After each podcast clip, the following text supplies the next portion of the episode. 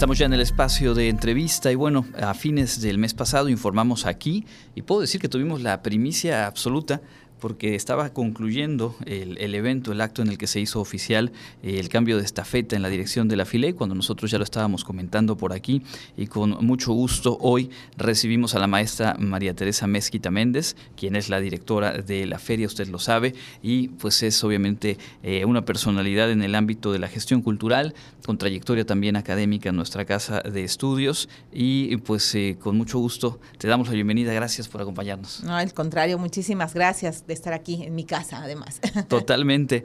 Bueno, eh, cuéntanos, eh, ¿qué significa para ti la FILEI a lo largo de estos años que lleva realizándose? Pues seguramente para alguien empapada en las letras y en la gestión cultural, un evento como estos pues debe tener un significado personal. Sí, desde la primera edición se convirtió en un referente anual para mí. Em, he tenido, repasando mi relación con la FILEI, sobre todo desde el nombramiento la semana pasada, hace dos semanas, eh, a, la fecha, he reflexionado qué tan involucrada he estado con la FILEI en diferentes aspectos, ¿no? Desde la más natural, que es haber sido la presentadora de algún libro, por ejemplo, o ser público, o ser autora de algún libro que se presenta, participar en algún evento artístico, multidisciplinario, musical, con, con poesía, que es lo que yo también hago, haber tomado algún taller, eh, presentar una ponencia en un congreso, coordinar alguna mesa en un congreso, em, ser jurado de los dos concursos principales de la FILEI, que he sido jurado en el concurso de periodismo y en el concurso y en el, y en el eh, premio Excelencia en las Letras. Entonces me he dado puse mi voz como, como la voz de la FILEI para las últimas dos ediciones. Entonces eh, he sido maestro de ceremonias, lo compartimos tú y yo ese momento de ser maestro de ceremonias. Entonces la verdad es que, que, que, he estado, me he sentido muy involucrada en muchos aspectos diferentes. Y sí, te, te digo sinceramente, desde la primera edición, bueno, la segunda, por decirlo, ya el año yo marcaba desde septiembre, cuando ya se anunciaba la fecha oficial en mi calendario, que esa semana era mi semana de mi fiesta, ¿no? Una, para mí, compartida con muchas otras personas, una fiesta de las letras que yo disfrutaba plenamente. Y es que yo creo que es el caso de, mucha gente que incluso, ah, estoy seguro ahora nos está escuchando, que se ha apropiado de un evento como la Filey porque era muy necesario, porque es muy valioso y pues que no nos hemos eh, desprendido, no nos hemos alejado, a pesar de la virtualidad, pues se ha mantenido este vínculo con, los públicos a partir de, lo que ofrece la, feria.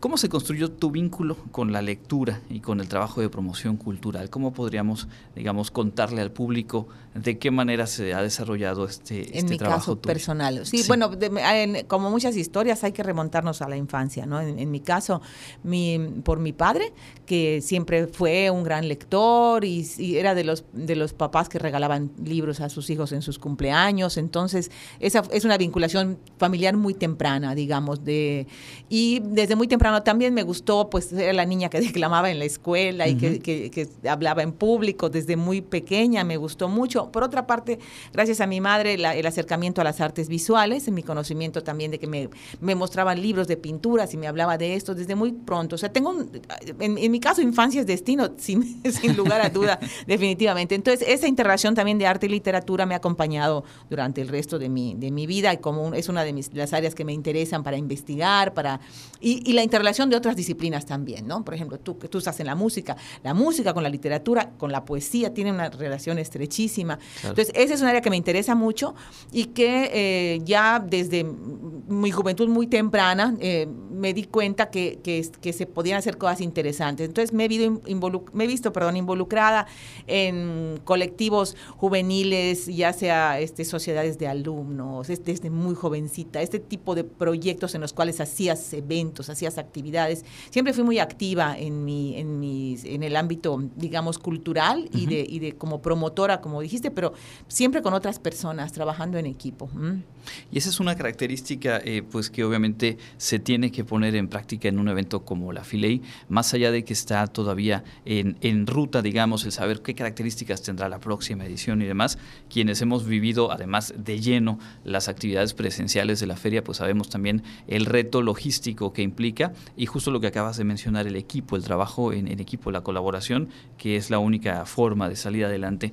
Cuéntanos un poco acerca de este, este primer contacto en las primeras semanas que, llevas en el cargo, con el equipo de trabajo, con la estructura de la feria, empapándote ahora sí desde dentro de algo que como decías, pues también has vivido pues prácticamente en todos los roles posibles. Sí, sí, sí eso, eso fue sorprendente. Em, también con parte del, personal ya había yo tenido encuentros por algunos proyectos en los cuales yo había trabajado y habíamos trabajado desde fuera, entonces no fue un, equipo desconocido para mí en absoluto, sino eran personas con quienes había yo trabajado muy bien, de hecho muy bien, y ya sabía yo que eran, bueno, en la parte externa, ¿no? Que, una excelente relación. Vienes a, trabajar desde adentro y te das cuenta que tienen una gran experiencia acumulada, que em, recuerdan em, momentos importantes, hitos, eh, asuntos por resolver, asuntos ya resueltos, cómo se corrigieron, cómo se atendieron, qué pasó en ediciones anteriores. Entonces, eh, todo esto es una riqueza enorme en el personal que, que trabaja, que colabora con la FILEI, eh, desde aquí, desde adentro, desde la universidad, y eh, yo creo que es un equipo consolidado, y por eso tenemos una FILEI con una identidad consolidada. Se ha ido reinventando acorde con las circunstancias, pero definitivamente, la verdad, eh, estoy muy a gusto y muy, yo creo que va, va a seguir trabajando de esa manera extraordinaria como lo ha hecho, por lo que veo. Ya mencionas esta identidad. ¿Qué otras fortalezas distingues, tanto en, el, la experiencia previa como en, este arranque de tu gestión, en, el proyecto de, la Filey. Una fortaleza potencial, Andrés, que tiene nuestra Filey es que está eh, acompañando la que es su, casa, su sede y su cuna la universidad más fuerte, más antigua y más poderosa de las universidades públicas del sureste mexicano. Entonces, es realmente esa es una fortaleza que todavía queremos em, explotar más. La palabra explotar es un poco fea, pero bueno, a mí las palabras me, interesa mucho ver que sean las adecuadas, pero sacarle más, más partido a, la gran riqueza que tenemos en la UADI. La Universidad Autónoma de Yucatán tiene de todo, o sea, es, es un, de toda clase de expresiones, eh, riquezas, eh, gente con, con una enorme capacidad, e investigadores, escritores, eh, y además hay que tener en cuenta que, que una feria de la lectura no es una feria exclusivamente de la literatura, sino hay muchas formas de leer y, también leemos con muchos sentidos, no solamente con nuestros ojos sobre un papel, leemos de muchas otras maneras, leemos oyendo, leemos viendo también.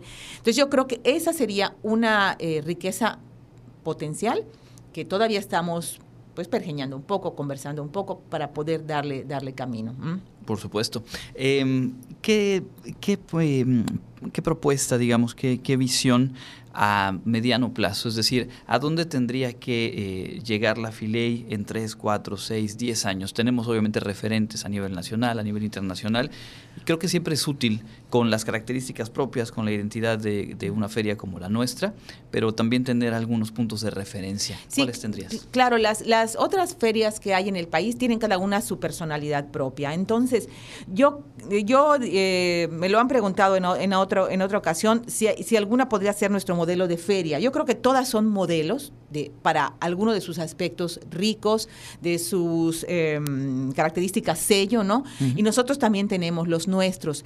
Yo creo que encaminar a quedar perfectamente identificados como quien somos, como que somos la feria de, de, marzo de Mérida y en la universidad, creo que sería la meta, que, que nuestros, eh, nuestros premios, eh, nuestra convocatoria, nuestra presencia fuerte universitaria, que estoy, te digo que estamos pues conversando en esa forma de, de, cómo involucrar a toda la universidad, sería creo que nuestro sello, ¿no? Vamos a ver si, si llegamos hacia allí, me estás dando incluso un, plazo extenso, ¿no? No sabemos qué, pero, pero yo creo que por ahí sería, ¿no? Reforzar la identidad eh, fuertemente universitaria sería uno de los primeros pasos, ¿no?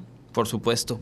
A reserva de que seguiremos platicando y que por supuesto también este espacio y todo lo que se pueda eh, construir para acompañar, como lo hemos hecho en, todas las ediciones de Filey, pues está, está puesto sobre la mesa. Eh, me gustaría preguntarte eh, qué estás leyendo actualmente y qué le podría sugerir una o dos recomendaciones a nuestros, a nuestros escuchas, que finalmente siempre se vuelve muy significativa aquella persona que nos recomienda algún libro, algún texto con el cual nos, nos enganchamos y le damos una vuelta de tuerca a la, vida. Pues para ser muy filé, que es, que es curioso, acabo de terminar eh, un, el libro de cuentos que se presentó en la Filey precisamente de, Margarita Castro, de Gará Castro, eh, que se llama Familias Perfectas, que es narrativa yucateca editada por Ficticia. Y lo recomiendo mucho porque nos veremos reflejados en alguno de sus personajes probablemente. No puedo hacer spoilers porque hay que ir y buscar el libro, pero creo que vale la pena. Entonces, y además, digo, muy identificada con la Filey. Y estoy actualmente leyendo eh, un libro de ensayos de Rosa Beltrán, la ganadora del premio Excelencia en las Letras, que se llama Verdades Virtuales, que tiene dos, dos partes. Entonces, eh, la primera parte que es una reflexión sobre nuestra relación con los medios y, qué, es lo que se, se, visibiliza y qué es lo que dentro del... Hay mucha, mucho entorno que se frivoliza la relación con los medios. También es, es otro tipo de lectura, es, más, más compleja, muy interesante, hay que leer a Rosa Beltrán. Y la segunda parte eh, está haciendo una reflexión, en eso estoy todavía, sobre los diferentes narradores de las crónicas de Indias, de, de su diferente perspectiva. ¿no? Eso es mi lectura actual y bueno, tengo en, cola un montón de cosas, ¿no? hay, unas narraciones de Leonora Carrington que tengo pendiente por entrar y bueno, otras más. Yo sé, yo creo que somos muchas y muchos los que tenemos ahí emplayados los libros de hace cuatro fileis cuando todavía fue presencial y están esperando turno, pues es que así pasa. por supuesto. Eh, por último, eh, María Teresa, ya a reserva de, algo más que quisieras agregar, se ha dicho mucho y creo que es algo que compartimos. Eh, qué buena noticia que en la Filey se encabe encabezada por una mujer. Creo que hay muchas razones por las cuales esto es significativo, pero para ti en lo particular, ¿qué representa de jugar este papel? Bueno, desde mi punto de vista como mujer, es rendirle un homenaje a todas las mujeres que tanto han trabajado por el pensamiento en Yucatán. Ese es lo primero, porque también he celebrado desde hace ya varios años que muchas celebramos eh, a grandes maestras del siglo XIX, por ejemplo, ya está se, se, ha dicho muchísimo de ellas, pero yo no me canso de repetirlo, como el ejemplo de Rita Cetina y todo el equipo de la Siempre viva y todo lo que hicieron, ¿no? Con tanto esfuerzo y con todo en contra, ¿no? Así es que desde esas generaciones, desde antes también, pero vamos a marcamos ese como punto de partida y las todas toda la generación de profesoras rurales que en el tránsito del 19 al 20 estuvieron trabajando, yendo a las haciendas, yendo a los pueblos. Mi bisabuela fue una de esas profesoras. Eh, a mi abuela le tocó fundar escuela, escuela pública también en, aquí en Mérida, a mi abuela paterna. Entonces, esa tradición de maestras, que, yo, yo, llevo 20 años siendo maestra Wadi, que no voy a dejar de serlo eh, aún llevando la Filey, ese es mi, mi, proyecto personal, eh, pues quisiera yo rendir un homenaje a todas estas mujeres. ¿no? Entonces, creo que esto es un paso más para que sigamos nosotras pues trabajando, trabajando en este, en este proyecto que construimos también juntas de, nuestro reconocimiento, ¿no? Y nuestra visibilización. Pues muchísimas gracias por, por esta primera, ojalá de muchas charlas en las que, habrá oportunidad de compartir. Y pues eh, como siempre, Radio Universidad pendiente y muy entusiasmados de compartir el proceso de construcción de la próxima y las próximas ediciones de la FILEI. Gracias, gracias Andrés, muchas gracias. Es la maestra María Teresa Mezquita Méndez, directora de la Feria Internacional de la Lectura Yucatán, platicando hoy aquí en Contacto Universitario. Vamos a hacer una pausa, regresamos con más información.